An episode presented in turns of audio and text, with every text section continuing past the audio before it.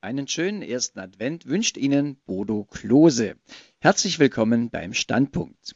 Die Weisheit der Alten, Tradition und Evangelisation, das ist unser heutiges Thema. Und ich begrüße dazu unseren Referenten, Pfarrer Winfried Abel. Einen schönen ersten Advent auch Ihnen, Pfarrer Abel. Danke vielmals, Herr Klose.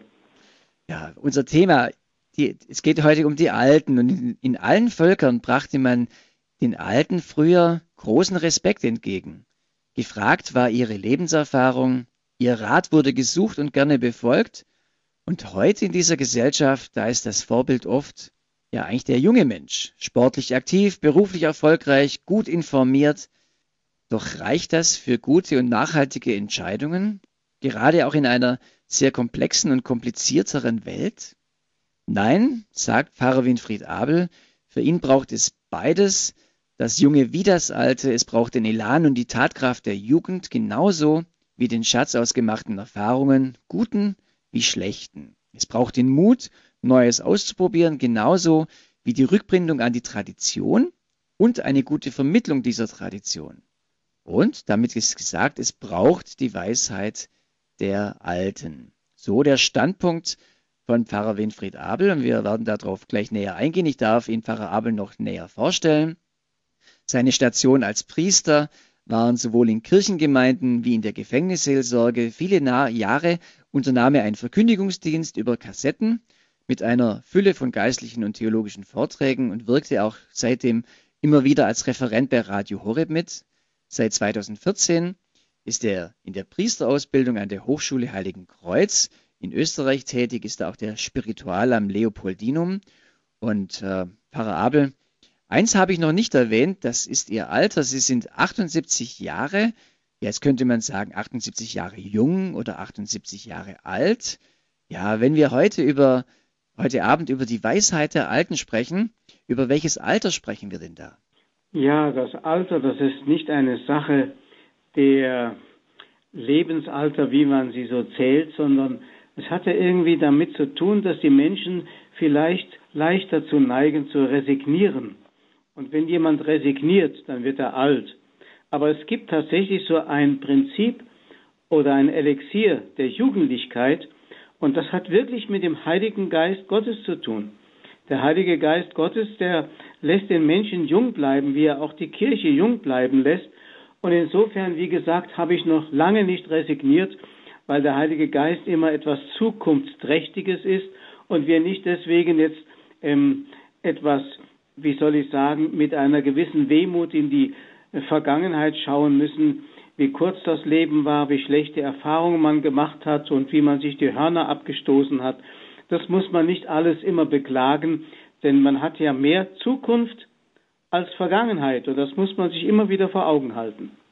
Das ist ein spannender Gedanke. Man hat mehr Zukunft als Vergangenheit, auch mit 78 Jahren. Äh, ein Elixier der Jugendlichkeit, auch ein schöner Begriff, äh, den halt notiere ich mir auch schon mal gleich für äh, so für mich persönlich. Finde es sehr schön, wie Sie das formulieren. Ja, aber da würde mich jetzt noch interessieren, Pfarrer Abel, ist Weisheit wirklich ein Thema nur im Alter? Kann es nie auch schon in jungen Jahren Weisheit geben? Gibt es natürlich auch.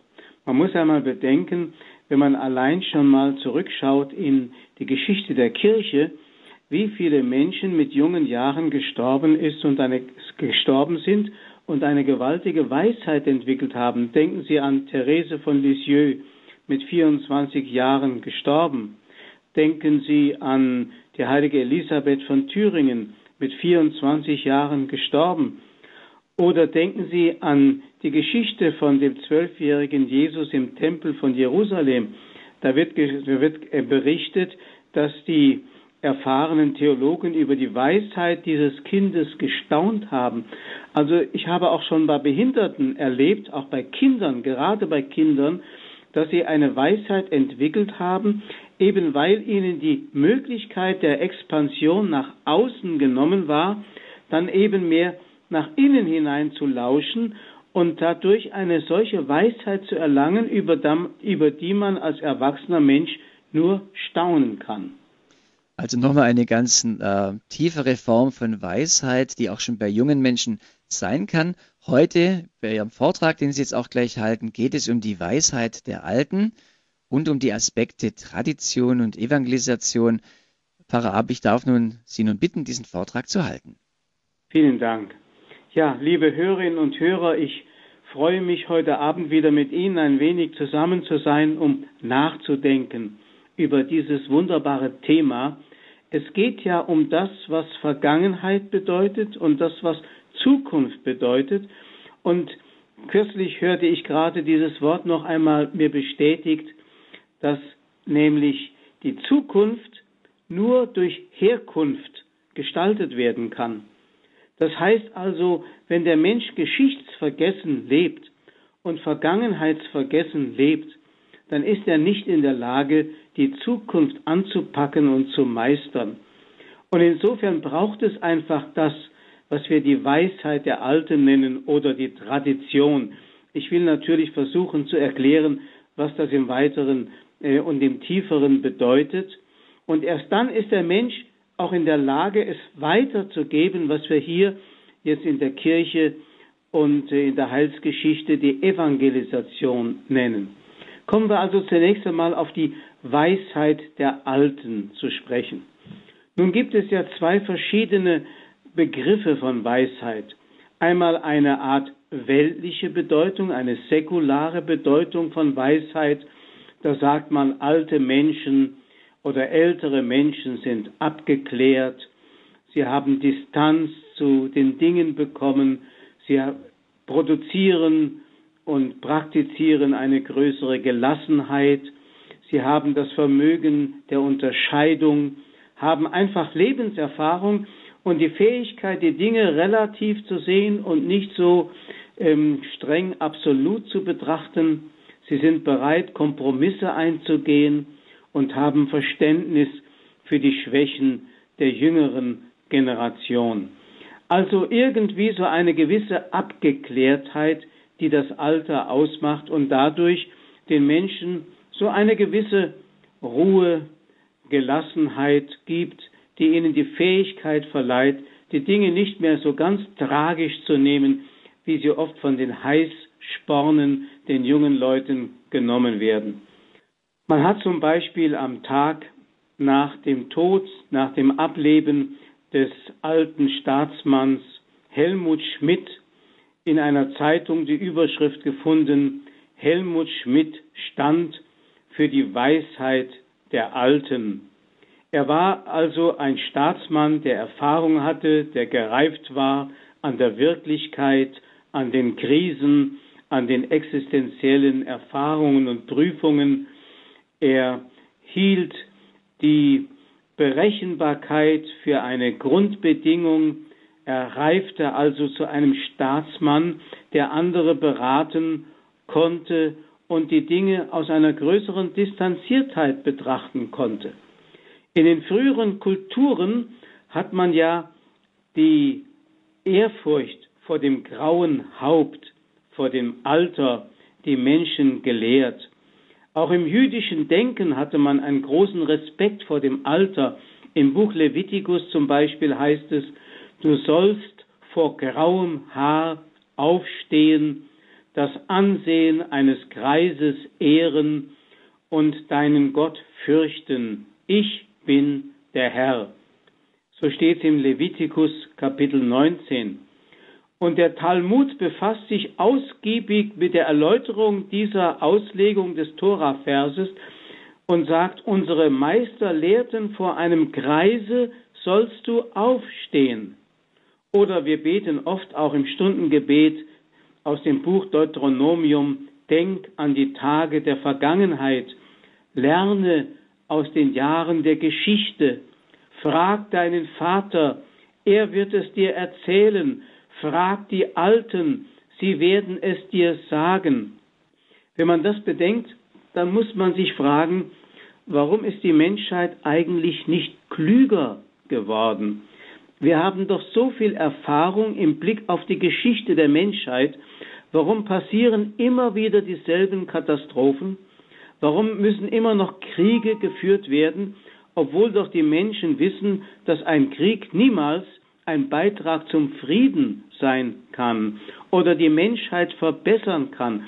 Warum lernt man nicht aus der Geschichte? da gibt es leider diese tragische Erfahrung, dass also auf dem Wissenssektor, was den Intellekt des Menschen betrifft, man durchaus Fortschritte machen kann. Wir fangen ja nicht noch einmal an, alle mathematischen Gesetze neu zu erfinden, sondern können anknüpfen an das, was die Mathematik und die Technik und die Wissenschaft uns alles schon erforscht hat. Aber auf dem Gebiet der Erfahrung hat der Mensch immer ein Defizit. Ein Kind muss immer von neuem lernen, und zwar aus Erfahrung, dass man nicht mit der Hand auf die heiße Herdplatte packt, weil man sich sonst verbrennt. Es nützt nichts, wenn die Eltern das Verbot aussprechen, das Kind muss es leider selbst erfahren. Und so ist es halt auf dem Erfahrungssektor, dass der Mensch darin kaum Fortschritte macht, obwohl er doch lernen könnte aus der Erfahrung der Alten. Leider ist diese Geschichtsvergessenheit der Menschen oft zu einer großen Katastrophe geworden. Es gibt eine jüdische Erzählung aus der rabbinischen Literatur, die erzählt von Kaiser Hadrian, der einem weisen Alten begegnet ist, einem alten Juden. Und zwar heißt es in dieser Erzählung, der römische Kaiser Hadrian, der nicht gerade für seine jugendfreundliche Einstellung berühmt war, besuchte einmal die Stadt Tiberias im heiligen Land. Er traf dort einen alten Mann, der gerade die anstrengende Arbeit des Pflanzens von Feigenbäumen verrichtete. Der Kaiser sprach ihn an, Großvater, warum arbeitest du immer so hart und immer noch? In deinen jungen Jahren hast du bestimmt genügend geschafft, um deinen Lebensunterhalt zu verdienen. Jetzt aber wäre die Zeit gekommen zu ruhen. Du wirst die Früchte dieser Bäume ohnehin nicht mehr genießen können. Der alte Mann antwortete, meine Aufgabe ist es zu versuchen, die Arbeit so zu vollenden, wie es mein Alter noch erlaubt, und was mir beschieden werden wird, möge der allmächtige Herr entscheiden. Als der alte Mann dem Kaiser sein Alter von über hundert Jahren nannte, horchte dieser auf. Und du erwartest, dass du diese Früchte noch ernten kannst? Der alte Mann bejahte. Wenn die Früchte meiner Arbeit schön und gut sein werden, so werde ich diese genießen, und wenn nicht, werden es meine Kinder und Enkelkinder tun, ebenso wie ich von der Arbeit meiner Vorfahren gewonnen habe. Großvater, sagte darauf der Kaiser, wenn du diese Feigen ernten solltest, lass es mich wissen. Zu gegebener Zeit reiften die Feigen und brachten eine reiche und süße Ernte. Der alte Mann füllte damit seinen Korb und reiste zum Palast des Kaisers. Er wurde wie durch ein Wunder vorgelassen. Wer bist du? fragte Hadrian. Der Kaiser erinnert sich vielleicht noch an den alten Mann, der vor vielen Jahren Feigenbäume in Tiberias pflanzte. Nun hat mir Gott gewährt, von diesen Feigen zu ernten, die ich gepflanzt hatte, und ich habe, wie vereinbart, einen Korb mit den Früchten für den Kaiser mitgebracht. Hadrian wandte sich daraufhin an seine Höflinge, Nehmt die Feigen von dem Alten und gebt ihm einen Korb voller Goldmünzen dafür. Die Diener des Kaisers wunderten sich sehr. Wozu ein solch verschwenderisches Geschenk für einen alten Juden? Hadrian antwortete ihnen, sein Schöpfer ehrte ihn mit einem langen und regen Leben. So ist es nur allzu richtig, dass auch ich ihn ehre. Damit wollte der Kaiser sagen, menschliche Weisheit ist mit Geld kaum aufzuwiegen. Daher kommt ja eigentlich auch im säkularen Bereich der Rat der erfahrenen Alten das Wort Senat kommt ja von Senex, dem lateinischen Wort der Alte, der Greis. Also der Senat war ursprünglich der Rat der Alten. Im Griechischen, also in Athen und in Sparta, hat man es Gerusia genannt, also den Rat der Alten. Und äh, heute nennt man ja noch in manchen Landesregierungen, wie zum Beispiel in Hamburg, Bremen und Berlin, nennt man die Regierung den Senat. Ursprünglich war das tatsächlich eine Zusammensetzung derer, die Erfahrung im Leben hatten, die abgeklärt waren und die deswegen den Menschen auch raten konnten. Das ist sozusagen die säkulare Betrachtung von Weisheit. Dann gibt es aber die Weisheit im biblischen Sinne. Was bedeutet das im geistlichen? Die Weisheit im biblischen Sinne heißt, die Dinge so sehen können, wie Gott sie sieht.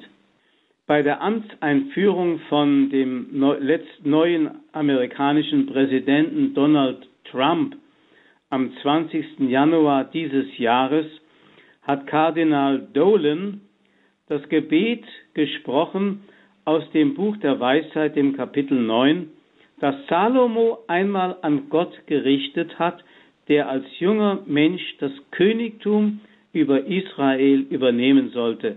Und dieses Gebet ist Ihnen vielleicht bekannt, liebe Hörerinnen und Hörer, das lautet Gott der Väter und Herr des Erbarmens. Du hast das All durch dein Wort gemacht. Den Menschen hast du durch deine Weisheit erschaffen, damit er über deine Geschöpfe herrsche. Er soll die Welt in Heiligkeit und Gerechtigkeit leiten und Gericht halten in rechter Gesinnung. Gib mir die Weisheit, die an deiner Seite thront, und verstoß mich nicht aus der Schar deiner Kinder. Ich bin ja dein Knecht, der Sohn deiner Magd, ein schwacher Mensch, dessen Leben nur kurz ist, und gering ist meine Einsicht in Recht und Gesetz. Wäre einer auch vollkommen unter den Menschen, er würde kein Ansehen genießen, wenn ihm deine Weisheit fehlt. Mit dir ist die Weisheit, die deine Werke kennt und die zugegen war, als du die Welt erschufst. Sie weiß, was dir gefällt und was recht ist nach deinen Geboten. Sende sie vom heiligen Himmel, schicke sie vom Thron deiner Herrlichkeit, damit sie bei mir sei und alle Mühe mit mir teile, und damit ich erkenne, was dir gefällt. Denn sie weiß und versteht alles. Sie wird mich in meinem Tun besonnen leiten und mich in ihrem Lichtglanz schützen. Dann wird dir mein Handeln gefallen. Ich werde dein Volk gerecht regieren und, das, und des Thrones meines Vaters würdig sein. Denn welcher Mensch kann Gottes Plan erkennen oder wer begreift, was der Herr will? Wir erraten ja kaum, was auf der Erde vorgeht und finden nur mit Mühe, was doch auf der Hand liegt. Wer kann dann ergründen, was im Himmel ist? Wer hat je deinen Plan erkannt, wenn du ihm nicht deine Weisheit gegeben und deinen Heiligen Geist aus der Höhe gesandt hast? So wurden die Pfade der Erdenbewohner gerade gemacht, und die Menschen lernten, was dir gefällt. Durch die Weisheit wurden sie gerettet. Wer weiß, so fragt Salomo, was im Himmel ist?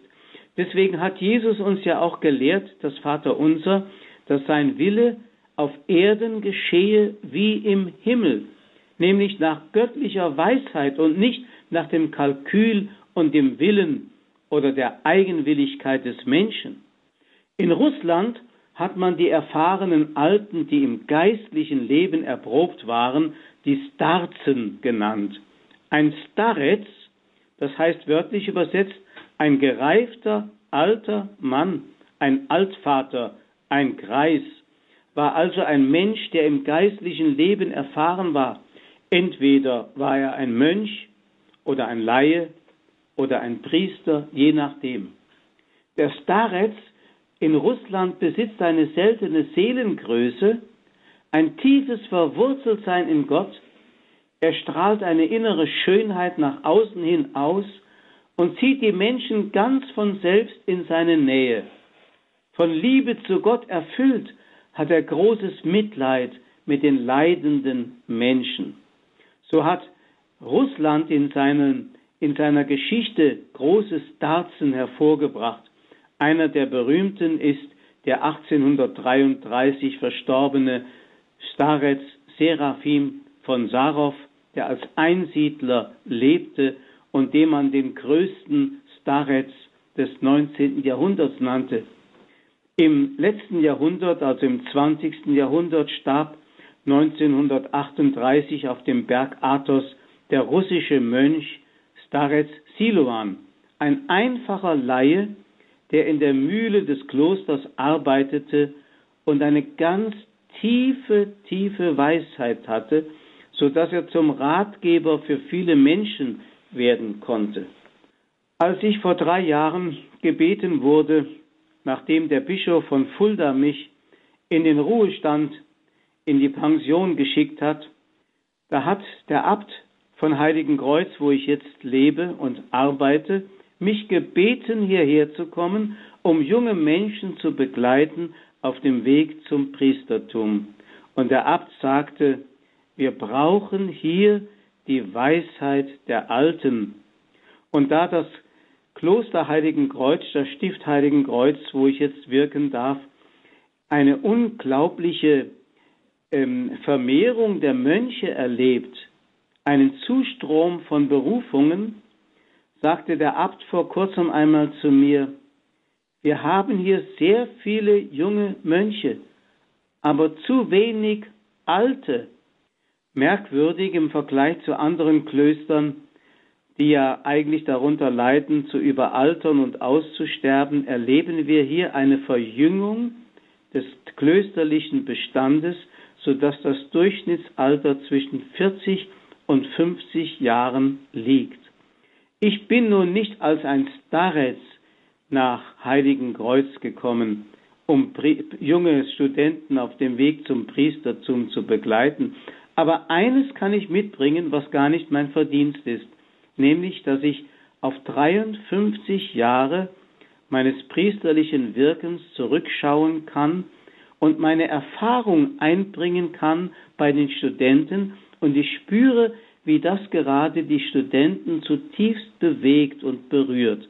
Das ist sicherlich etwas ganz Wichtiges, dass man als älterer Mensch auch ein bisschen die Dinge auf Distanz sehen kann und den Menschen raten kann und durch sein eigenes Beispiel den Menschen dadurch auch Mut machen kann, wieder das anzugreifen, was heute ja oft als ein großes Problem vor den Augen der jungen Studenten liegt, Priester zu werden in diesen Riesenvereinen, wo man fast nur noch in Gefahr ist, ein Manager zu sein und dennoch priesterlich wirken zu können, ohne zu resignieren, sondern mit dem großen Mut, dass wir mehr Zukunft als Vergangenheit haben. Und hier machen wir jetzt eine kleine Musikpause und dann darf ich mit den Gedanken fortfahren.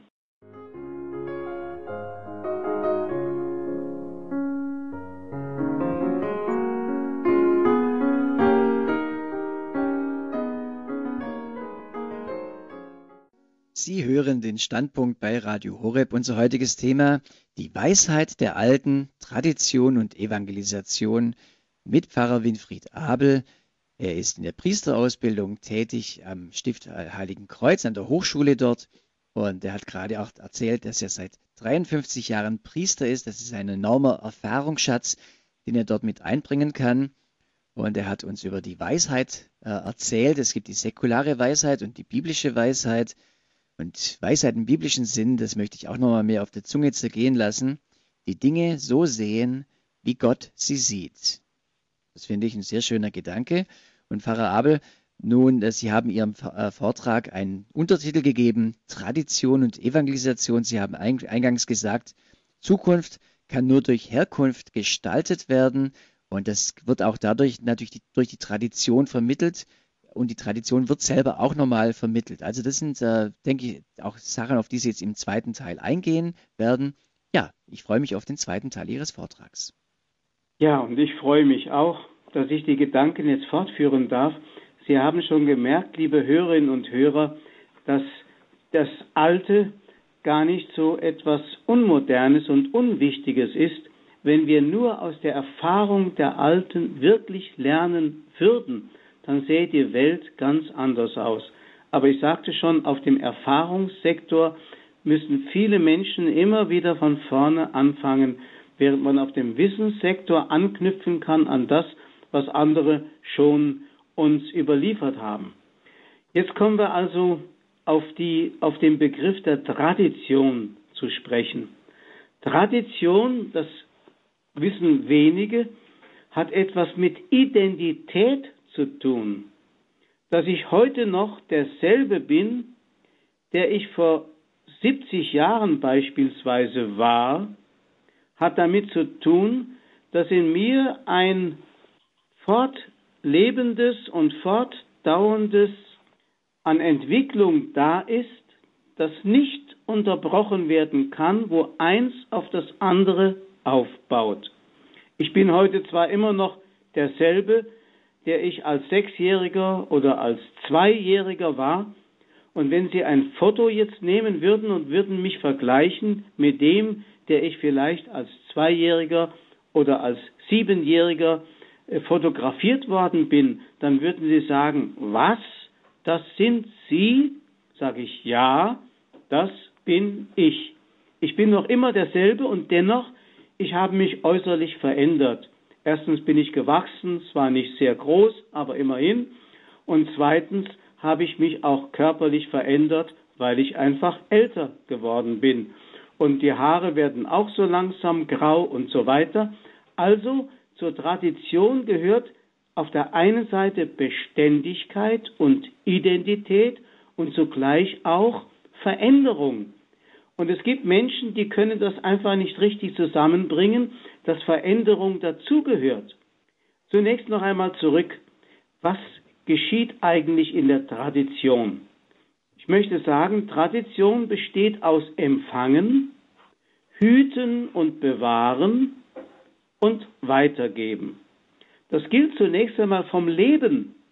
Ich habe mein Leben empfangen, ich darf mein Leben bewahren und darf mein Leben weitergeben. Das kann man auch im tiefen geistlichen Sinn verstehen, dass der Sinn des Lebens in der Weitergabe besteht, auch in der Hingabe besteht. Sie können sich vorstellen, dass es zum Beispiel für den guten alten Vater Abraham ein riesiges Problem war, dass er keinen Sohn hatte, weil eine Selbstverwirklichung des Menschen bei den Semiten gar nicht anders denkbar war, als sein Leben weiter zu leben in den folgenden Generationen. Und deswegen, als Gott zu Abraham sagte, ich will dich segnen, dann sagte Abraham zu Gott, was kannst du mir schon geben? Ich habe ja keinen Sohn. Das heißt also empfangen, bewahren, weitergeben. Das ist ein altes Lebensgesetz. Man kann sagen, im Neuen Testament beginnt Tradition mit der Empfängnis der Gottesmutter Maria durch den Heiligen Geist. Sie empfing, sie bewahrte, sie gab weiter. Immer wieder heißt es auch, wenn sie etwas nicht verstand, sie bewahrte in ihrem Herzen. Sie hat Jesus gerade darin empfangen, und Jesus hat das ja einmal selig gepriesen, die das Wort Gottes hören und es bewahren und befolgen. Und darin wird der Mensch fruchtbar. Und Maria hat darin empfangen, ihn selber, dem sie einen Leib geben konnte, und hat diesen Leib verschenkt an uns.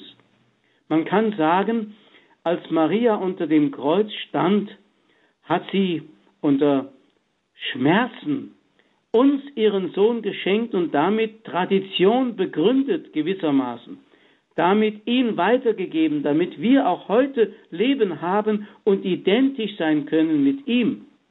Und diese Tradition wird dann für die ganze Welt zu einem wichtigen Beginn am Pfingstfest durch denselben Heiligen Geist. Es ist interessant, wie zum Beispiel der Evangelist Lukas genau darauf hinweist, dass er am Anfang seines Evangeliums berichtet, wie Maria empfängt durch den Heiligen Geist und am Anfang seiner zweiten Schrift, nämlich der Apostelgeschichte, wiederum von der Empfängnis durch den Heiligen Geist spricht bei der frühen Kirche. Und damit wird Leben eingehaucht und dieses Leben wird weitergegeben. Das heißt, die Seele der Tradition ist der Heilige Geist und nicht irgendein äußeres Brauchtum. Es gibt also den Fluss des Heiligen Geistes, des Lebens der Kirche durch alle Generationen, durch die Jahrhunderte hindurch. Man muss sich das wirklich so vorstellen, und das ist nicht einfach nur ein Bild, sondern Wirklichkeit. Die Kirche ist ein Leib. Die Kirche hat als Leib genauso eine Kindheit, wie ich eine hatte. Wir nennen das Urkirche. Und dann hat sie ein Wachstumsalter und ein Erwachsenenalter.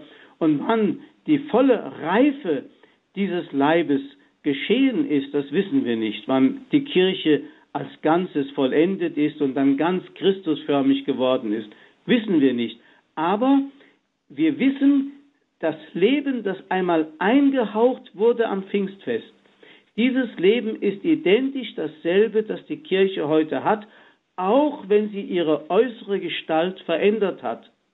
Nun könnte jemand sagen, zum Beispiel, wie ich das öfter schon gehört habe, durch das dauernde Empfangen und Weitergeben wird die Wahrheit mehr und mehr verfälscht. Manche sagen zum Beispiel, die Bibel ist immer wieder abgeschrieben worden und abgeschrieben worden und wieder abgeschrieben worden. Dadurch haben sich Fehler eingeschlichen. Am Schluss haben wir nicht mehr dieselbe Bibel, die vielleicht am Anfang einmal geschrieben worden ist. Und andere wiederum sagen, der Geist schwächt sich ab. Es gibt ein römisches Sprichwort, das heißt quotidiana vilescunt. Durch alltägliche Wiederholung wird der Mensch immer schwächer und eine Begeisterung ebbt einmal ab und wird dann am Schluss zu einer faden Erlebniswelt. Der Heilige Geist aber kann sich nicht abschwächen. Das ist eben seine besondere Eigenschaft. Das Leben der Kirche ist eben nicht irgendwie etwas, was einmal eine Idee war, die gezündet hat und dann in den Menschen halt mit der Zeit zu einer Erfahrung wurde, dass es doch nicht so etwas Besonderes ist und dass man darin auch irgendwie Enttäuschungen erlebt. Der Heilige Geist ist wirklich, und das ist seine besondere Eigenschaft, das Prinzip der Neuheit, das Prinzip der Jugendlichkeit.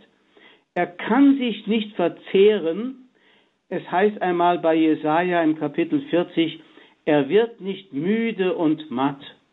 Er kann nicht immer wieder, er kann immer wieder, Entschuldigung, er kann immer wieder ein neues Pfingsten bewirken.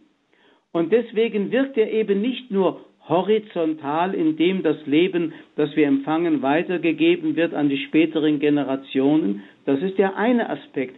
Er wirkt auch immer wieder vertikal.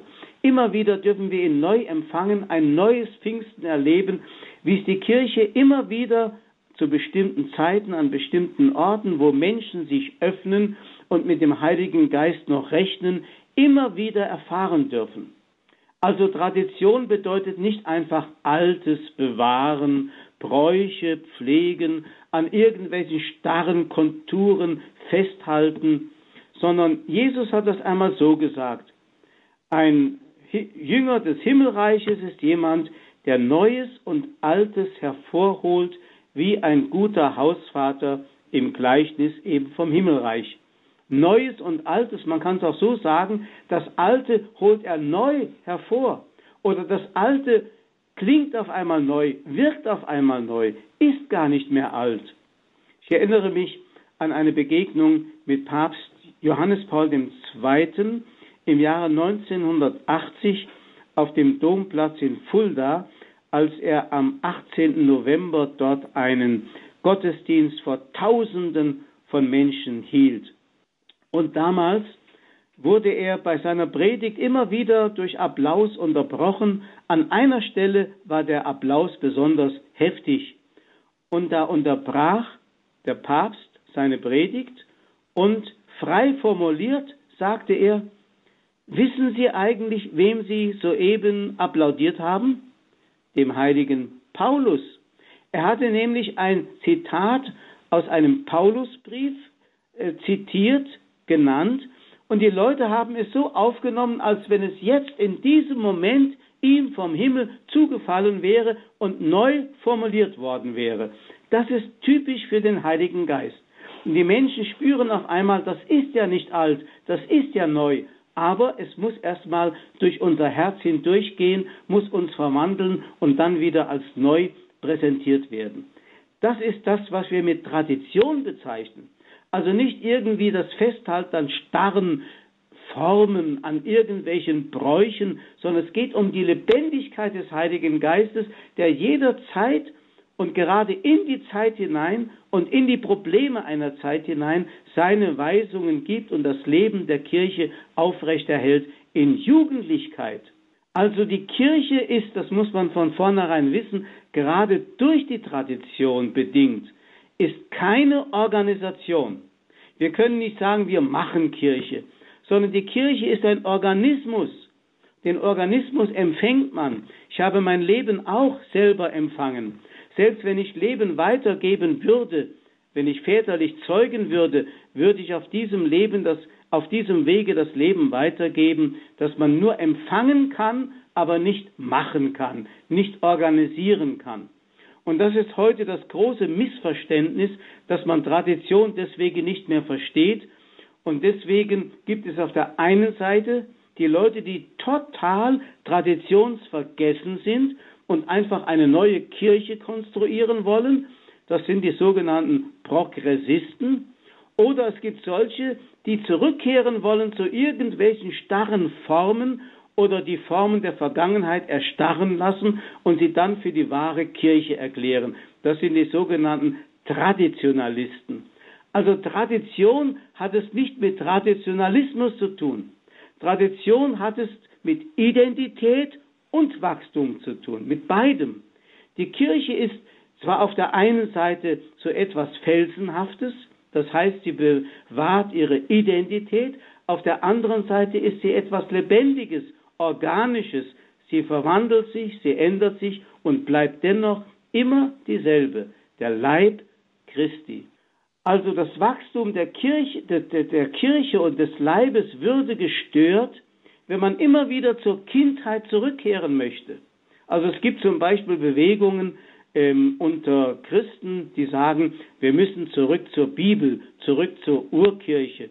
So ist ja eigentlich auch der Protestantismus entstanden. Und deswegen lehnt, lehnt der Protestantismus bis heute die Tradition ab. Dabei bedeutet es, wenn man also zu einem bestimmten Zeitpunkt aufhört, der, der Tradition zu folgen, dass man damit gewissermaßen von einem fahrenden Zug abspringt und die Entwicklung verpasst. Deswegen tun sich heute Protestanten besonders schwer, mit solchen Formen der Frömmigkeit umzugehen, wie zum Beispiel der Herz-Jesu-Verehrung oder der Marienverehrung.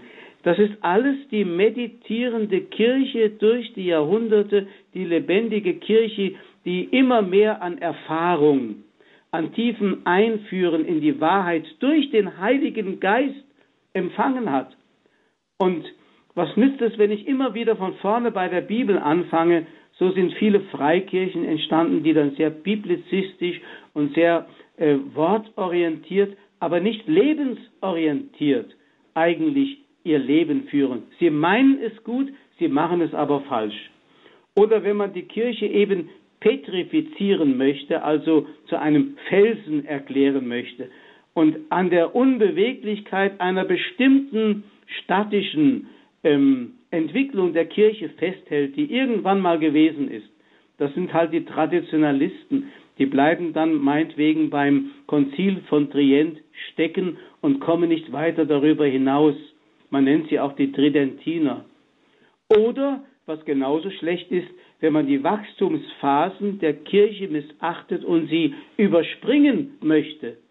Das heißt, sich also loslöst und abtrennt vom lebendigen Wachstum, das sind dann die Progressisten, die dann sozusagen die Grundlage der Lebendigkeit der Kirche sich selber wegnehmen. Also auch die Heilige Schrift, die Bibel, ist ja nicht vom Himmel gefallen als ein fix und fertiges Werk, so wie etwa die Muslime von ihrem Koran behaupten. Auch die Bibel ist bereits ein Teil der Tradition. Man muss also Folgendes bedenken. Jesus hat ja nie ein Buch hinterlassen, sondern er hat, weil er sofort, weil er wusste, dass jedes Wort, das er spricht oder schreibt, der Deutung oder Zerdeutung des Menschen äh, zum Opfer fallen würde. Deswegen hat er keinen Buchstaben geschrieben, sondern er hat der Kirche von vornherein das Prinzip der Wahrheit eingehaucht im Heiligen Geist. Die Kirche ist ein Heiliggeist, ein Pfingstereignis, ein beständiges Pfingstereignis. Und aus der geisterfüllten Kirche ist das verkündete Wort geworden und daraus auch dann eben das literarische, das niedergeschriebene Wort und so ist die Bibel entstanden. Also wie gesagt, die Bibel ist auch schon ein Teil der Tradition und für uns eine Hilfe, dass wir der Wahrheit einigermaßen getreu bleiben, wenn wir die Bibel immer wieder in dem Geist lesen oder in dem Geist ausgedeutet bekommen, in dem sie entstanden ist. Deswegen muss es auch das Lehramt in der Kirche geben. Das Lehramt dient der Lebendigkeit der Kirche und zugleich der Identität durch die Tradition. Deswegen wird auch in der Heiligen Schrift schon immer wieder darauf hingewiesen, wenn zum Beispiel der heilige Paulus sagt, denn vor allem habe ich euch überliefert, was auch ich empfangen habe. Christus ist für unsere Sünden gestorben gemäß der Schrift und begraben worden. Er ist am dritten Tage auferweckt worden gemäß der Schrift. Also hier spricht er schon von Tradition als etwas, das er empfangen hat und was dann auch schriftgemäß dann ausgedeutet werden kann. Oder er schreibt im selben Korintherbrief, denn ich habe vom Herrn empfangen, was ich euch dann überliefert habe. Oder im zweiten Petrusbrief heißt es einmal, denkt an die Worte, die von den heiligen Propheten im Voraus verkündet worden sind, und an das Gebot des Herrn und Retters, das eure Apostel euch überliefert haben. Also der Mensch lebt von der Überlieferung und dadurch wird ihm die Garantie gegeben, in der Wahrheit zu sein.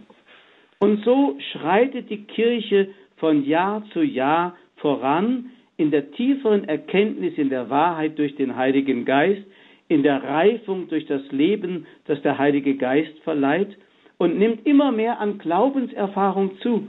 Ich möchte sagen, jedes Jahrhundert hat ein Heer von Heiligen hervorgebracht. Das ist eine Summe von Glaubenserfahrung. Davon lebt die Kirche und das gibt uns Mut. Diese Wolke der Zeugen nimmt beständig zu. Wir haben eine gewisse Identität, äh, Garantie für die Identität der Kirche.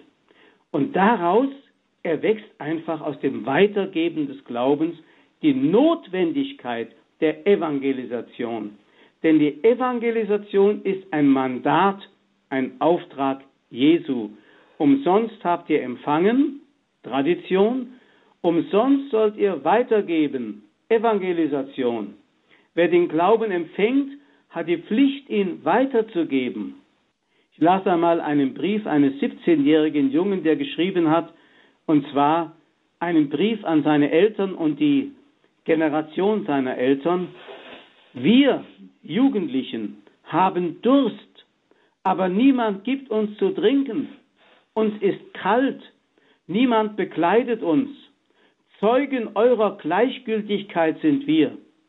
Und wie um euch ein gutes Gewissen zu verschaffen, wollt ihr die Henker unserer Kindheit uns zum Wohlstand verhelfen, zum Luxus immer raffinierterer Schulen, Gefangene unserer Triebe sind wir, eines unstillbaren Durstes, einer tiefen inneren Angst, und wir nehmen das, was sich uns bietet, Alkohol, Drogen, Sex, Gott wird von euch Rechenschaft fordern.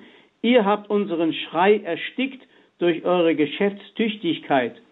Wenn ich Gott trotzdem entdeckt habe, dann sicher nicht durch euch, die Erwachsenen und Funktionäre der Kirche. Das ist eine Anklage, auch an die Funktionäre der Kirche. Wir haben weiterzugeben.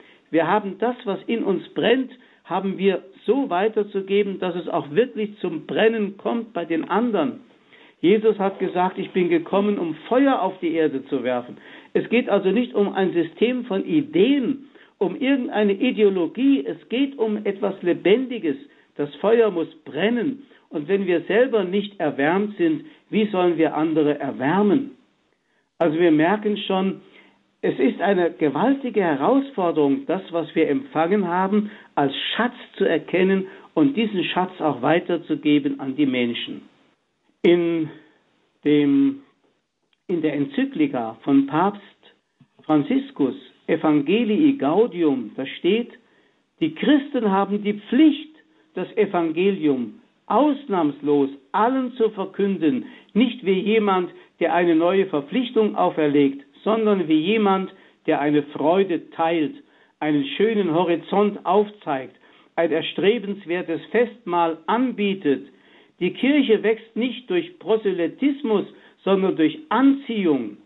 Johannes Paul II. hat uns ans Herz gelegt, anzuerkennen, dass die Kraft nicht verloren gehen darf für die Verkündigung an jene, die fern sind von Christus. Denn dies ist die erste Aufgabe der Kirche.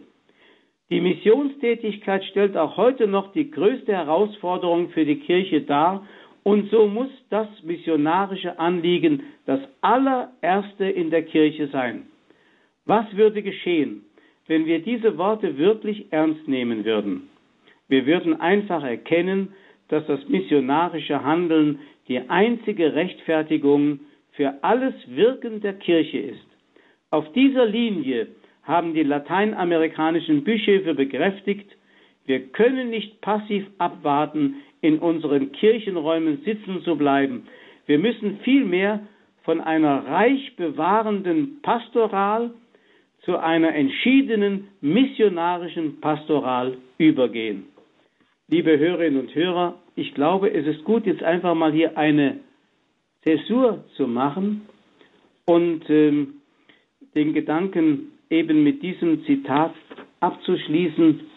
Vielleicht noch ein letztes, bevor ich dann Ihnen mal das Wort gebe, diese sicherlich schon brennen, mal auch Ihren Beitrag noch zu diesen Gedanken zu geben.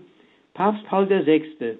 hat 1974 einmal gesagt, der heutige Mensch hört lieber auf Zeugen als auf Gelehrte. Und wenn er auf Gelehrte hört, dann deshalb, weil sie Zeugen sind. Und deswegen legen wir auch hier in Heiligen Kreuz Wert darauf, dass unsere Professoren nicht einfach nur Gelehrte sind, sondern auch Zeugen. Und das überzeugt auch die jungen Menschen, dass sie Freude bekommen am Glauben. Soweit die Gedanken. Jetzt darf ich wieder um etwas Musik bitten.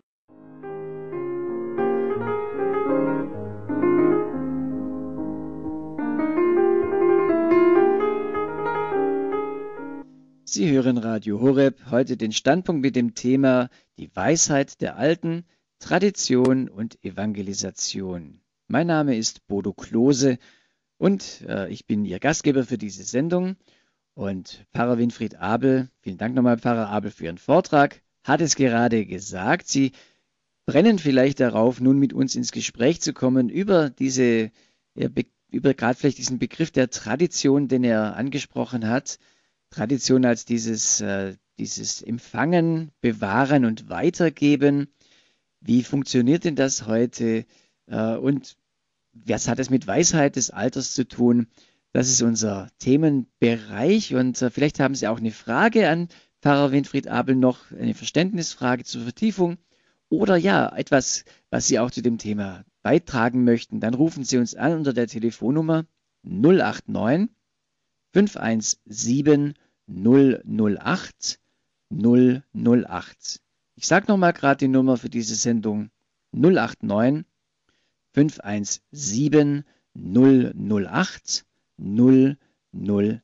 Ja, Ihre Fragen äh, zu diesem Thema, die Weisheit der Alten, Tradition und Evangelisation, ja, oder auch vielleicht Ihre Erfahrungen mit diesem Thema, ja, dass wir heute darüber auch, dass es praktisch wird. Also wir sind über Beispiele natürlich auch sehr froh, dass wir das eben praktisch werden lassen. Pfarrer Abel, mal eine äh, Anmerkung von meiner Seite. Also ich kenne das ja mit, ich arbeite viel mit Leuten zusammen. Typisches Beispiel mal aus einer, aus einer Firma, für die ich gearbeitet hatte.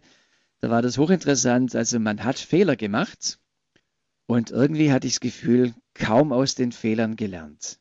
Also man hat das schon irgendwie so notiert irgendwie, aber ob es die eigenen Fehler waren, äh, beim nächsten Mal ist man einfach wieder bei der Produktion oder so wieder genau in dieselbe Falle getappt. Man hat äh, irgendwelche Dinge einfach wiederholt man war irgendwie lernresistent. Oder auch in, äh, wenn man dann neue Mitarbeiter bekommen hat, anstatt denen irgendwie beizubringen, äh, wie sie es vermeiden können, denselben Fehler zu machen, hat man die einfach wieder selber in diesen Fehler hineintappen lassen. Das ist ja, glaube ich, nicht, wie Sie Tradition verstehen, oder? Auf keinen Fall.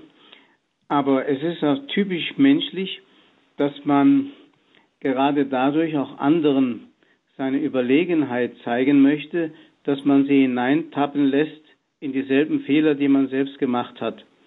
Das ist manchmal so eine etwas ähm, äh, ungute Charaktereigenschaft, dass wir gerade dadurch anderen unsere Überlegenheit zeigen möchten oder Macht ausüben möchten und ihnen nicht gleich teil, teilgeben an dem, was wir an Erfahrung gemacht haben, damit sie eben nicht dieselben Fehler machen wie wir. Also das liegt also nicht nur an dem, der einen anleitet, in einem Beruf zum Beispiel, sondern es liegt einfach daran, dass die menschliche Natur dazu neigt, ja, sich äh, insofern fehlzuverhalten, dass sie den anderen erniedrigt, um sich selbst zu erhöhen. Das kann zum Beispiel ein solches Motiv sein. Und eben daraus wirklich zu lernen, da ist jeder für sich selber gefragt. Und da ist äh, auch äh, gefragt, wie, ja, wie man auch mit anderen umgeht. Ähm, jetzt gucke ich mal, ob das schon klappt, dass ich eine Hörerin hereinnehmen kann. Ja, wunderbar. Äh, aus Herzogenaurach begrüße ich Frau Krämer. Ja. Guten Abend, schön, dass Gut. Sie anrufen. Ja, guten Abend. Bin ich schon dran? Ja, genau. Ah ja, Herr Pfarrer Abel, ganz herzlichen Dank für Ihre klaren Worte. Und ich bin auch schon ein bisschen älteres Semester. Und äh, wenn man jetzt überlegt, wir sind ja schließlich getauft und gefirmt. Und die Messlatte liegt da natürlich höher als wie bei Menschen, die es nicht sind. Und äh, dann haben wir ja zwei Weltkriege, also ich ja nicht, aber die Eltern und Großeltern ähm, nur mit Gottes Hilfe überstanden. Und da waren wir froh für warme Stuben, für Brot äh, in der Hand und ein warmes Bett. Und äh, was passiert heutzutage? Viele, heißt nicht alle, laufen der Esoterik und Okkultismus äh, nach. Und dann äh, habe ich da jetzt im, äh, eine Notiz, und zwar das schon ein paar Jahre her. Ähm, aus der ASZ. Bitte erlauben Sie mir, dass ich das ganz schnell vorlese. Mhm. Also Sie, bringen, Sie, machen jetzt schon den dritten Punkt. Also machen Sie das noch bitte kurz und dann, dass wir auch darauf eingehen ganz, können. Ganz, ganz, ganz. Mhm. Ein versöhnlicher Synkretismus wäre im Grunde ein Totalitarismus derer, die sich anmaßen, Versöhnung zu bringen, indem sie von Werten absehen, die sie übersteigen und deren Eigentümer sie nicht sind. Wenn Offenheit ohne Wahrheit gerade in interreligiösen Dialog als Kapitulation, Feigheit, Anbiederung oder Aufgabe der eigenen Identität interpretiert werden, das christliche Zeugnis verdunkeln, statt zu verteidigen. Und aus Jeremisim, aber das wäre jetzt wahrscheinlich zu lang. Ja, genau. Also da steckt natürlich jetzt viel drin, Frau Krämer, von ja. äh, auch Philosophie und äh, komplizierten Gedanken. Aber ich gebe es mal gerne an Pfarrer Abel weiter. Vielleicht können Sie auf einen der drei Punkte eingehen, Pfarrer Abel. Ja, bitteschön. Ja, ich glaube, ich habe jetzt nicht alles so in dieser Kürze verstanden, aber ich glaube, es liegt einfach daran, dass der Mensch sich nicht an die Gesetzmäßigkeiten halten möchte. Auch dieser ganze Hang zur Esoterik und so weiter hängt damit zusammen, dass man selber ähm, der Herr seines Handelns sein möchte. Also man setzt sich gewissermaßen an Stelle Gottes. Dieses Empfangen können, was also Voraussetzung ist, um Leben zu haben, was also mit dem Wort Tradition etwa auch gemeint ist, empfangen können, also nicht selber es zu Händen haben, sondern es zu empfangen, das fällt dem Menschen wahrhaftig sehr schwer. Er will ja selber der Macher seines Schicksals sein und deswegen hat es der Mensch auch heute mit dem Christentum so schwer, weil das Christentum wesentlich eine Religion der Gnade ist und nicht des Machertums und nicht der Werkhaftigkeit des Menschen. Und ich glaube, das macht den Menschen heute so zu schaffen, auch zum Beispiel eine Autorität anzuerkennen, die mit dem Wort Gott umschrieben wird, dass da jemand über mir ist, der größer ist, an dem, an dem ich mich auszurichten hätte, von dem ich nur empfangen kann, was Wahrheit ist, aber ich kann Wahrheit nicht selber konstruieren. Das ist ein Problem für den modernen Menschen geworden. Unser Thema heute bei der, beim Standpunkt heißt die Weisheit der alten Tradition und Evangelisation. Und zu diesem Thema begrüße ich aus Kassel Herrn Feldmann. Guten Abend. Ja, einen schönen guten Abend. Ich habe seit Jahren gelernt, gute Vorträge zu hören, auch Radio Horeb, KTV, Radio Maria und habe mir eine Sammlung zusammengestellt, aus der ich ganz klar sehe, das Evangelium ist vor allem die Paulusbriefe einmal und auch schon vor der Zerstörung Jerusalems sind die Evangelien verschriftet worden. Das haben Professoren bewiesen.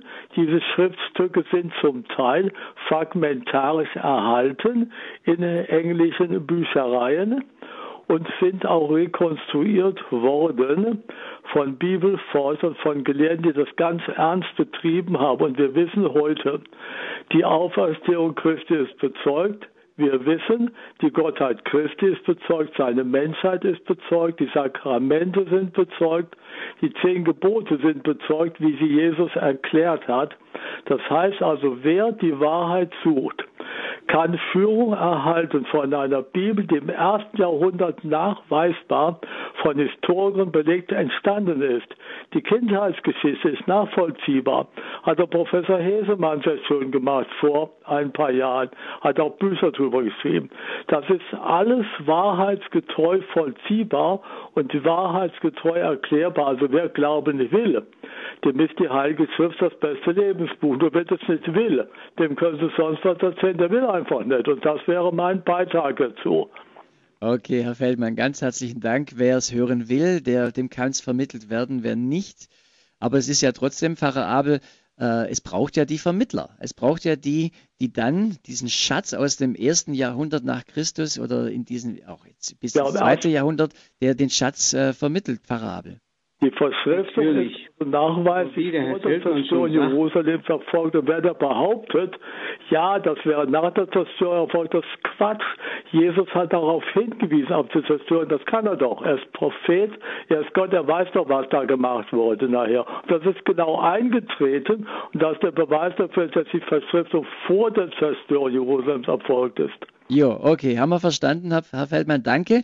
Äh, Pfarrer ja. Abel, ich möchte gerne, dass Sie darauf eingehen. Ja, danke, wiederhören. Gottes Segen. Gleichfalls. Auf Wiederhören. Vielen Dank. Ja, also ich wollte gerade sagen, Wahrheit verlangt auch immer beim Empfänger Demut. Und das ist ein Problem. Gerade ähm, Papst Benedikt XVI. hat ja immer darauf hingewiesen und seine Rede, die er vor dem Bundestag gehalten hat, am 22. September 2011, die ja mit großem Applaus bedacht wurde und als eine Sternstunde bezeichnet wurde, diese Rede hat es eigentlich doch gesagt, es gibt eine Wahrheit, über die man parlamentarisch nicht abstimmen kann. Sie verlangt die Demut des Empfangens. Und wenn die Bundestagsabgeordneten das wirklich beachtet hätten und ernst genommen hätten, dann hätten sie zum Beispiel die Ehe für alle nicht eingeführt, weil es einer Wahrheit entspricht, dass Gott den Menschen so geschaffen hat als Mann und Frau und so weiter.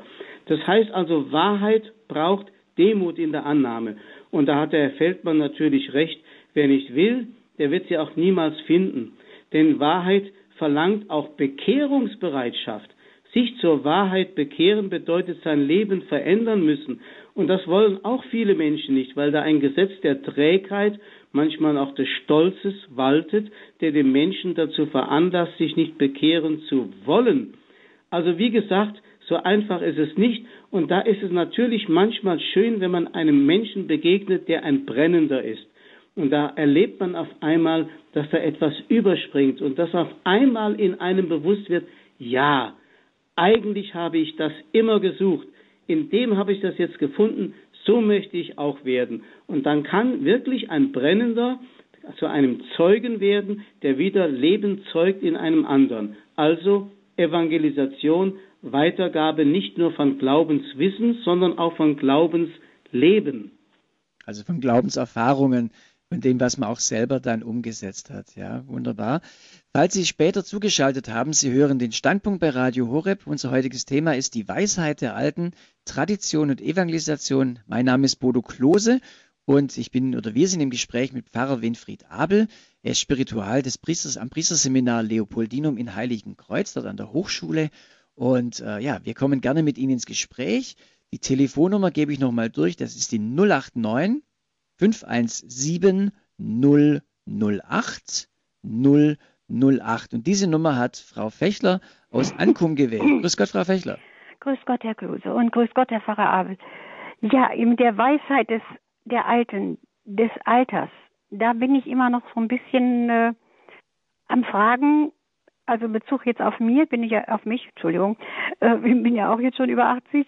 Wo ist diese Weisheit? Ich kann sie bei mir noch nicht so viel entdecken, muss ich sagen. Ähm, und in der Heiligen Schrift, also im Psalmvers gibt es ja auch einmal, ja, das Leben, äh, wenn es hochkommt, wird es 70 oder 80, wir beten im Stundengebet irgendwo. Ähm, das meiste daran ist nur Beschwert oder Mühsal. Äh, gibt natürlich auch andere Stellen wahrscheinlich. Und wenn ich dann ins Altenheim gehe und sehe diese ähm, ja wirklich die diese alten Menschen mit viel auch, die haben auch wirklich schon viel gearbeitet in ihrem Leben, viel erfahren, viel Erfahrung auch gesammelt, aber sie können sie gar nicht so weitergeben, weil sie eben auch von den Kräften her so nachgelassen haben. Auch wir reden ja nun dauernd auch von Demenz und wir haben auch eine ganze Reihe dieser Menschen, die ja auch, denen man ja auch mit Liebe begegnen soll, meine Mutter ist 104 geworden, war nicht dementig bei mir. Sie hat Ausfälle gehabt. Aber das ist das eben, dass das Alter ja nicht nur die Weisheit bringt, sondern auch wirklich ganz viel Beschwerlichkeit und dass der Mensch viel Kraft braucht. Der alte Mensch, man sieht die Ohren uns nicht mehr, die Augen nicht mehr, alles Mögliche nicht mehr, viel Kraft braucht, um überhaupt den Tag von morgens bis abends zu durchzustehen mit Hilfe der Menschen, die sich dann denen auch äh, widmen und die denen helfen.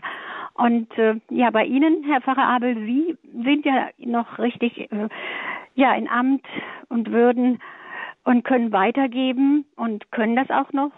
Sie haben bestimmt auch, Sie sind ja auch schon durch Krankheit gegangen.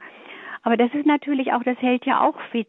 Aber viele Menschen werden gar nicht mehr gebraucht und diese Weisheit würden sie, und außerdem die Jugend will ja auch oft gar nicht hören, was die an Erfahrung gesammelt haben. Ja, ich höre erstmal auf. Okay. Ah, ich, fand so einmal schön als eine Schwester, das war die Leiterin der charismatischen Erneuerung, die war in Rom und die hatte hier einen Kurs gegeben, die sagte, keiner ist zu jung und keiner ist zu alt für die Weitergabe, für das, für die Verkündigung des Evangeliums. Das muss man dann halt so sehen im Alter, wenn man nichts mehr tun darf, auch so, dass man versucht zu beten, aber auch da ist durch Krankheit und Beschwerden sind Grenzen gelegt und da muss man draus, sich vorher schon darauf verlassen, dass andere stellvertretend mitbeten für einen. Frau Fechler, herzlichen Dank für diesen Anruf und auch für den Punkt, den Sie eingebracht haben. Finde ich ganz wichtig, dass Sie das nochmal ansprechen. Abel Wies, ja, das ist einerseits die Weisheit der Alten, aber wenn die eben wirklich auch alt sind und nicht mehr so können, wie sie gerne wollen oder auch nicht mehr gehört werden, das ist dann auch, auch äh, die, die andere Seite der Medaille. Natürlich. Man muss bedenken, der Mensch hat ja nicht nur einen Körper, er hat ja auch eine Seele. Und wenn der Mensch alt wird, dann kann es auch sein, dass die Seele nachlässt. Und weil der Körper dann eben auch nicht mehr das hergibt, was er soll, und das Gehirn nicht mehr so arbeitet, kommt es dann oft zu Ausfällen. Und ähm, solche Leute sind dann einfach krank oder dement. Und dann ist natürlich mit der Weisheit zumindest nach außen hin, nicht mehr viel da. Das stimmt. Man muss natürlich auch Folgendes bedenken, wenn man früher vom Rat der Alten gesprochen hat bei den Römern, dann muss man bedenken, dass die Alten genau. ja schon mit 50 Jahren alt ja. waren, mit 60 schon Greise waren. Ja. Die Sterblichkeit war früher natürlich viel früher angesetzt mhm. und äh, diese Art des Dahindämmerns alter Leute, die heute durch Medikamente noch mhm. ihr Leben verlängert bekommen, die hat es in der Weise nicht gegeben. Das muss man einfach mhm. so sehen. Aber ja. es gibt wirklich Menschen, die ja. bis ins hohe Alter diese frische Jugendlichkeit behalten. Mhm. Und da kann man wirklich drüber staunen und dankbar sein, dass es solche Menschen gibt. Ich habe mal eine alte Ordensschwester kennengelernt, die lag sterbend auf dem auf ihrem Bett und die hatte noch eine solche, die strahlte noch eine solche Jugendlichkeit aus, dass ich den Eindruck hatte, der Körper, das war für sie so wie ein lästiges Kleidungsstück, das sie behindert hat, noch das nach außen kundtun zu können, was in ihr noch glühte. Oder wir haben hier in Heiligenkreuz einen Mönch erlebt, der ist mit 76 Jahren zum Priester geweiht worden.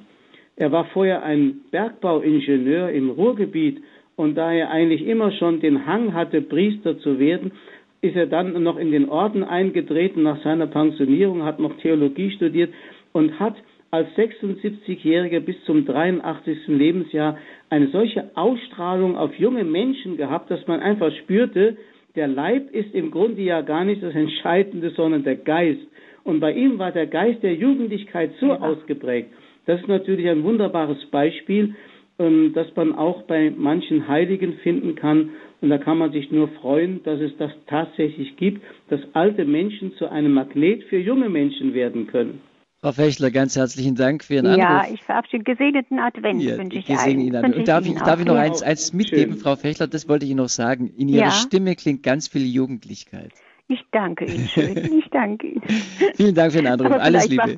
Das macht vielleicht die Unreife. Wer weiß, ne? ich glaube nicht. Ich glaube nicht. Ja. danke für den Anruf. Alles Gute. Adieu. Gottes Segen. Und äh, ja, wir sind äh, wunderbar im Thema drin, die Weisheit der alten Tradition und Evangelisation. Ich darf begrüßen aus äh, Köln oder Nähe von Köln Herrn Schenk. Grüß Gott, Herr Schenk.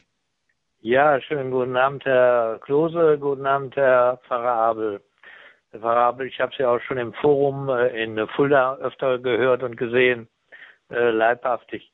Ähm, mir geht es darum, Sie äh, sprachen vorhin von der missionarischen äh, Tradition. Und äh, das fand ich so toll. Ich finde, äh, da hat man in den letzten, ich sag mal, zwei Generationen nicht so viel drauf geachtet, denn äh, die Pfarrer sind ja immer mehr zu Verwaltern geworden von von äh, Kirchen äh, und Kirchengebäuden und von daher äh, finde ich das so schade, dass man das nicht äh, früher erkannt hat, dass man da umsteuern muss. Da ein ganz wichtiger Punkt, ja. Mhm, genau, Habel. Also das ist ja auch der große Horror äh, junger Priesteramtskandidaten, dass sie so ein Bild vor Augen haben von Pfarrern, die nur noch im Büro sitzen und managen. Das ist nicht der Seelsorger, das ist auch nicht der Glaubensverkünder. Gerade ähm, vor wenigen Wochen hat unser jetziger Papst Franziskus gesagt, die Türen unserer Pfarrgemeinden müssen offen sein, damit Jesus mit der Freude des Evangeliums ein- und ausgehen kann. Lasst uns für unsere Pfarrgemeinden beten, dass sie nicht nur Büros sind, sondern von einem missionarischen Geist beseelt sind. Mögen sie Orte sein, in denen über den Glauben gesprochen und Nächstenliebe gelebt wird. Das ist gut gesagt. Wir sind keine Büros, wir sind keine Verwalter in dem Sinne von Management, sondern wir sind Leute, die berufen sind, das Evangelium zu verkünden. Und ich habe den Eindruck, und das hat übrigens auch die neue Ausbildungsverordnung für Priesteramtskandidaten, die Ratio Fundamentalis, die von Rom vor kurzem gekommen ist, ausdrücklich betont, junge Menschen, die Priester werden wollen, müssen zum missionarischen Wirken angeleitet werden. Die Kirche kann sich nicht mehr damit begnügen, dass die Leute zu ihr kommen. Die Kirche muss zu den Leuten gehen. Sie muss das Evangelium verkünden, ja, egal recht. wie. Deswegen haben wir zum Beispiel unter anderem, und dazu gehört ja auch Radio Horeb, eben auch diese Medien mit eingesetzt, Fernsehen und Radio und so weiter, um an die Menschen heranzukommen. Aber wie gesagt, das ist nur ein Weg. Es muss viele Wege geben. Herr Schenk, vielen ja, Dank. Mhm. Ja, äh, ich wollte noch sagen, äh, man muss auch in die Schulen wieder gehen und, und äh, äh, Christenlehre und sowas in der Art muss wiederkommen, damit wirklich zu den Menschen gegangen wird. Danke. Okay. Danke Ihnen für, Ihr, für Ihren Standpunkt hier in der Standpunktsendung. Ganz herzlichen Dank, Herr Schenk. Schöne Grüße nach Köln. Und ich, was ich toll finde, ist eben, äh, ja, wie auch der Begriff Evangelisation zur Tradition dazukommt. Oft denkt man ja, Tradition, ja, das ist halt die, äh, ja, man, das was, was halt schon da ist, was halt irgendwie neu aufbereitet wird. Aber hier in dieser Sendung äh, bringen wir eben auch ja die Verkündigung als auch durch den Anruf von Herrn Schenk nochmal vertieft äh, zusammen. Finde ich gut. Unser Thema hier beim Standpunkt die Weisheit der alten Tradition und Evangelisation. Und ich darf begrüßen aus Rüsselsheim Herrn Brennecke. Guten Abend. Guten Abend, Herr Klose. Guten Abend, Herr Pfarrer Abel. Hier ist Friedhelm Brennecke, Rüsselsheim. In Bezug auf die Sendung heute habe ich ein brennendes äh, Problem, was ich mit mir rumtrage, weil ich auch Brennecke heiße. Das Zinsgeben ja. und das Zinsnehmen ist eine biblisch begründete Glaubensgrundlage, ist 1500 Jahre in den Mo Handbüchern der Moraltheologie strengstens eingeschärft worden und ist jetzt so verdünnisiert, äh, dass es nicht mehr verkündet wird. Und das ist für mich ein Problem. Darf ich zurückfragen, Herr Brennecke, meinen Sie denn das Zins geben oder das Zehnt geben? Zins geben, Zins nehmen. Zins geben, Zins nehmen. Okay, ich gebe es einfach mal an Pfarrer Abel weiter. Ja. Ich muss ehrlich sagen, ich verstehe nicht richtig das Problem. Geht es darum, dass man mit Geld Geschäfte machen darf? Nein, Dann würde das, das ja so ungefähr dass zumindest. Es Verbot gibt, was 1500 Jahre Tradition war, Zinsen zu nehmen und Zinsen zu geben. Ja. Also Jesus hat das ja im Gleichnis mit den Talenten doch ziemlich deutlich gesagt, dass es sogar erlaubt ist, mit Geld zu arbeiten und die Talente zu vermehren. Hättest du es nicht auf die Bank bringen können, heißt es doch bei dem, der sein Talent vergraben hat. Also insofern ist es durchaus äh, erlaubt, dass man auch mit Geld wirtschaftet, sofern das nicht aus Habgier und aus schlechten Motiven geschieht. Ja, da, an dieser Stelle kann man differenzieren und das verschiedentlich äh, bewerten. Aber warum gab es in 1500 Jahren ein ganz strenges Zinsnehmen und Zinsgebenverbot? Also ich muss ehrlich sagen, die ganze äh, Tradition der Kirche hat 1500 Jahre ist gelebt worden und die letzten 500 Jahre seit der Renaissance ist es Stück für Stück äh, weggegangen. Dazu kann ich leider nichts Kompetentes sagen, weil ja. ich diese Geschichte nicht kenne. Und äh, da müssen Sie mal einen Fachmann fragen. Da gibt es bestimmt Leute, die sich da auskennen in der Kirchengeschichte, warum es eine Zeit lang verboten war. Man hat es ja nur den Juden erlaubt, weiß ich.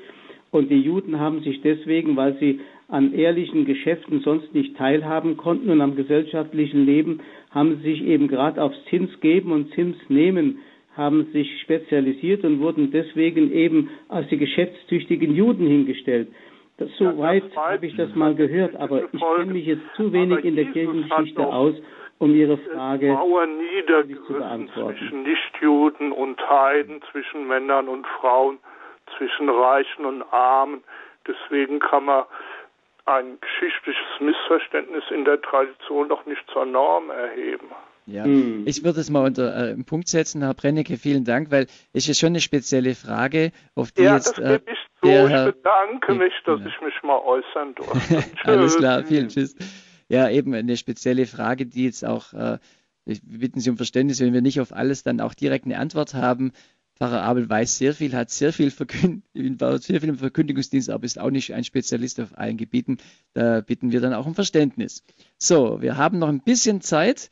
Und äh, ja, ich freue mich, dass uns noch jemand aus Bellheim bei Landau anruft. Guten Abend.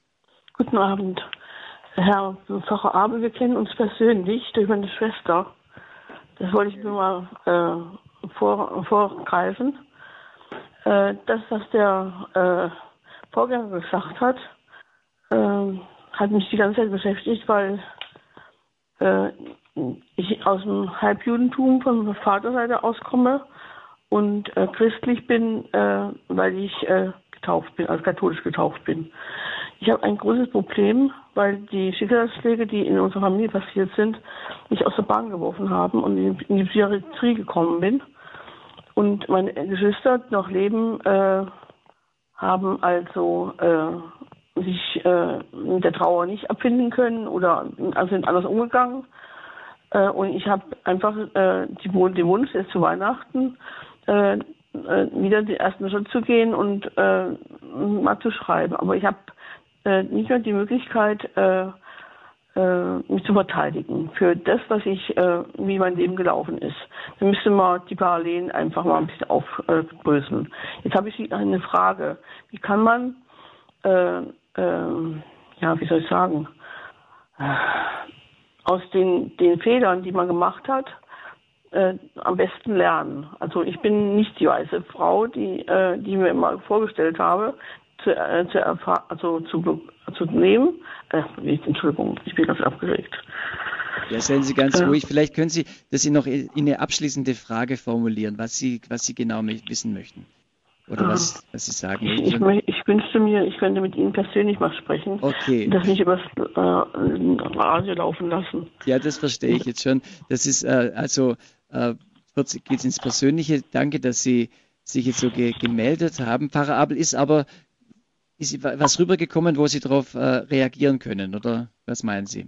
Ähm, ich, ich äh, ja, reden Sie ruhig. Ja, ich habe jetzt, ich habe jetzt gerade unterbrochen, Entschuldigung. Ach so. Mhm. Ja, es ist halt, ich kann es jetzt nicht richtig beurteilen, was in Ihrer Seele vorgeht, wenn man im Leben viele Fehler gemacht hat. Ob man daraus lernt, ist eine andere Frage, aber dass man es bedauert vielleicht und dass man auch darunter leiden darf, das ist durchaus in Ordnung. Das ist auch schon ein Stück positive Erfahrung.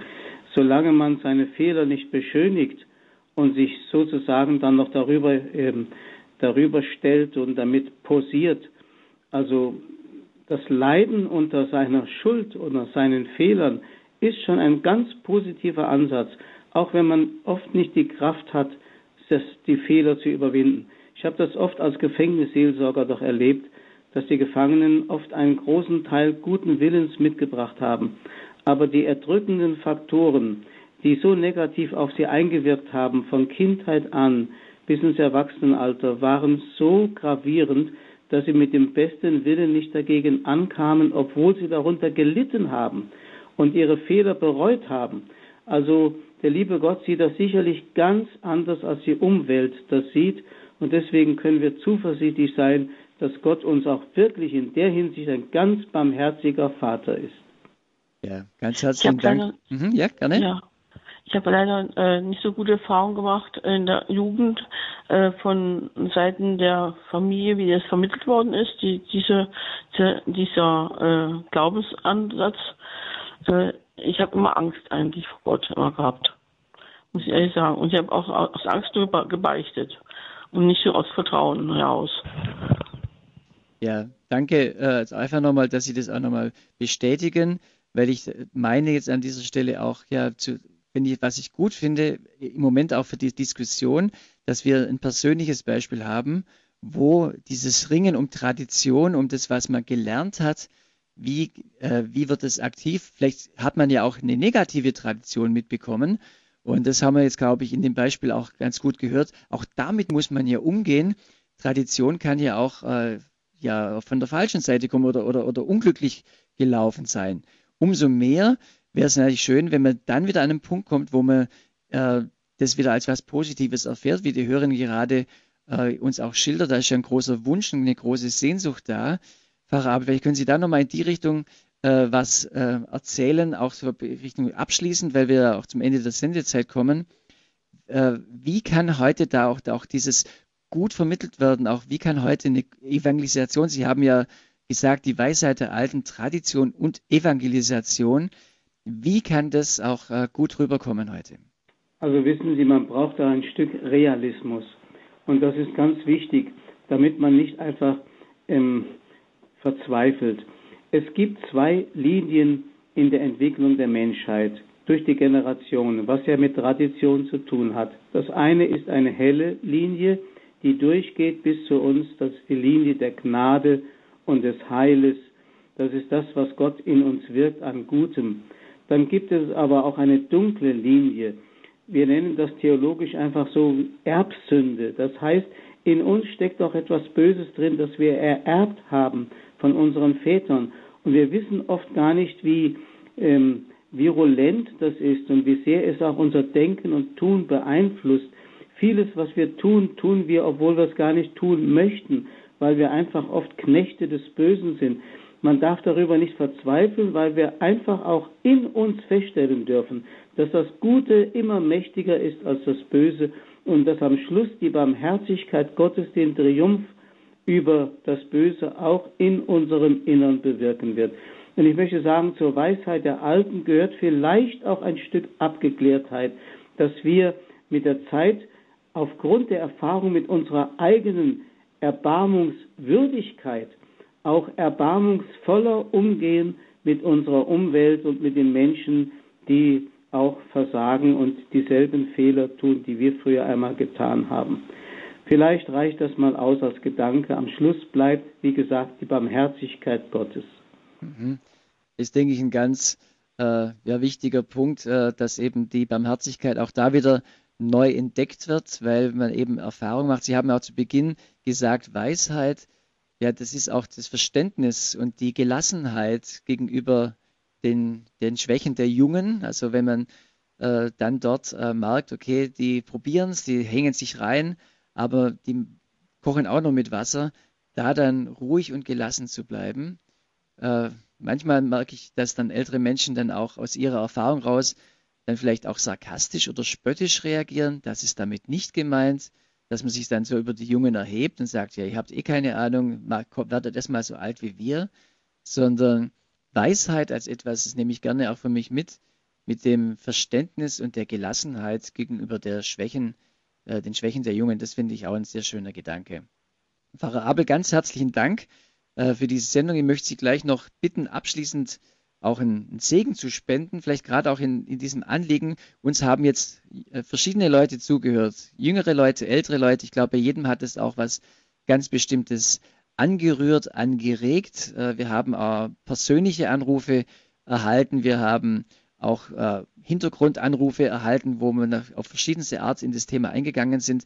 Und ich glaube auch, dass diese Hörner und Hörer jetzt auch dann ja bei diesem Segen, den sie gleich äh, uns äh, zusprechen werden, dann sicher ganz offen sind und zuhören und äh, den auch empfangen möchten. Ich darf vorher aber noch darauf hinweisen, dass wir diese Sendung aufgezeichnet haben oder im Moment aufzeichnen, liebe Hörer und Hörer. Die wird dann ins Netz gestellt. Sie können sie auf zweierlei Weise nachhören. Zum einen unter, auf unserer Homepage, übrigens eine neu gestaltete Homepage. Das ist äh, also schon dieselbe Adresse, horeb.org, aber wir haben sie für Sie einfacher gestaltet, übersichtlicher. Sie kommen schnell auf die einzelnen Sachen drauf. Äh, ich finde es ganz wunderbar gelungen. Und wenn Sie unter Podcast aktuelle Sendemitschnitte auf die, auf die Standpunktsendung des heutigen Datums klicken, können Sie die Sendung nachhören. Und natürlich auf der Homepage kriegen Sie auch alle sonstigen Informationen. Wie Sie diese Sendung noch nachhören können, ist folgendermaßen. Wenn Sie uns äh, viel hören, wissen Sie das natürlich, aber ich sage es gerne nochmal. Sie können beim CD-Dienst von Radio Horeb eine CD bestellen. Das ist unter der Woche, also zu normalen Werk, zu den, an den normalen Werktagen. Rufen Sie beim CD-Dienst an, folgende Telefonnummer, wenn Sie sie mitschreiben möchten. Das ist die 08328 921 120. Ich sage die Nummer gerade nochmal 08328 921 120. Wie gesagt, unter der Woche zu den üblichen Geschäftszeiten 9 bis 12 Uhr, 13 bis 16 Uhr, mittwochs auch bis 18 Uhr, freitags nur bis 12 Uhr. So, so viel als Information für Sie. Und äh, ja, äh, schön, dass Sie dabei waren. Schön, dass Sie uns äh, ja, unterstützen durch Ihre Anrufe, durch Ihr Gebet, finde ich ganz toll. Danke, wo Sie auch uns äh, durch Ihre Spenden und Ihre finanzielles Mittragen unterstützen. Davon leben wir als Radio Horeb. Wir sind rein spendenfinanziert und das ist toll, dass Sie uns auch da auf der Ebene in diesem Jahr wieder so toll unterstützt haben oder weiter und auch unterstützen werden. Das finde ich ähm, auch ganz toll, wollte ich an dieser Stelle auch mal sagen. Pfarrer Abel, darf ich nun zum Abschluss der Sendung noch bitten, dass Sie uns einen Segen sprechen? Ja, auf die Fürsprache der heiligen Gottesmutter Maria, aller Engel und Heiligen, schenke euch der Herr eine ruhige Nacht und den Frieden des Herzens. Er bewahre euch vor allem Bösen und schenke euch seine Freude, der Vater, der Sohn und der Heilige Geist. Amen. Amen. Pfarrer Winfried Abel, ganz herzlichen Dank und schöne Grüße nach Heiligenkreuz. Danke vielmals. Auch ich bedanke mich bei Ihnen, liebe Hörer und Hörer, dass Sie so mit dabei waren durch Anrufe oder durch Ihr Zuhören. Ich denke, das war eine sehr reichhaltige Sendung. Die Weisheit der Alten, Tradition und Evangelisation. Ich hoffe, dass dieses, äh, dieser Gedanke, wie wichtig das heute noch ist und wie es wieder wiederbelebt werden kann, auch bei Ihnen ein bisschen angekommen ist. Es ist wirklich beides. Es braucht die Jungen, es braucht die Alten, es braucht das Miteinander. Wir müssen, glaube ich, da wieder neu lernen, auch gut miteinander zu reden. Und wir sehen es gerade in verschiedensten Bereichen der Politik, wie schwer das ist, diese Bereiche zusammenzubringen. Wir sehen es in der Kirche, in der ganzen Gesellschaft. Und ja, also ich denke, Sie tragen uns da auch mit Ihrem Gebet mit, dass eben auch hier diese Tradition und das Neue auch immer wieder neu gut weitergelebt werden kann. Mit diesem Gedanken möchte ich Sie jetzt auch in die Nacht entlassen oder in die nachher auch bei, bei uns beim Radio Horeb natürlich in das, äh, in, das, in, die, äh, in das Abendgebet noch mit, dass Sie mit einstimmen wollen, wenn äh, dass Sie da auch noch mit, mit dabei sind. Ähm, ja, das Junge und das Alte gehört zusammen und die Kunst ist eben herauszufinden, wie. Ich darf mich von Ihnen verabschieden. Dies war der Standpunkt mit Bodo Klose.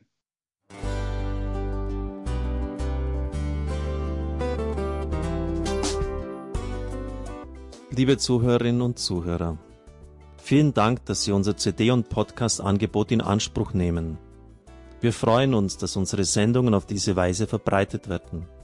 Dieser Dienst ist für Sie kostenlos. Für uns ist er allerdings mit einem nicht unerheblichen finanziellen Aufwand verbunden. Deshalb sind wir für jede Spende dankbar. Alle Bankverbindungen unserer Spendenkontos können Sie über unsere Homepage horeb.org unter dem Menüpunkt Spenden einsehen. Dort besteht auch die Möglichkeit, online zu spenden. Natürlich nach den neuesten Sicherheitsstandards. Sie können diese Informationen auch bei unserem Hörerservice unter der Telefonnummer 08328 921 110 erfragen. Ich wiederhole die Rufnummer 08328 921 110. Vergelt's Gott für Ihre Unterstützung. Ihr Pfarrer Kocher.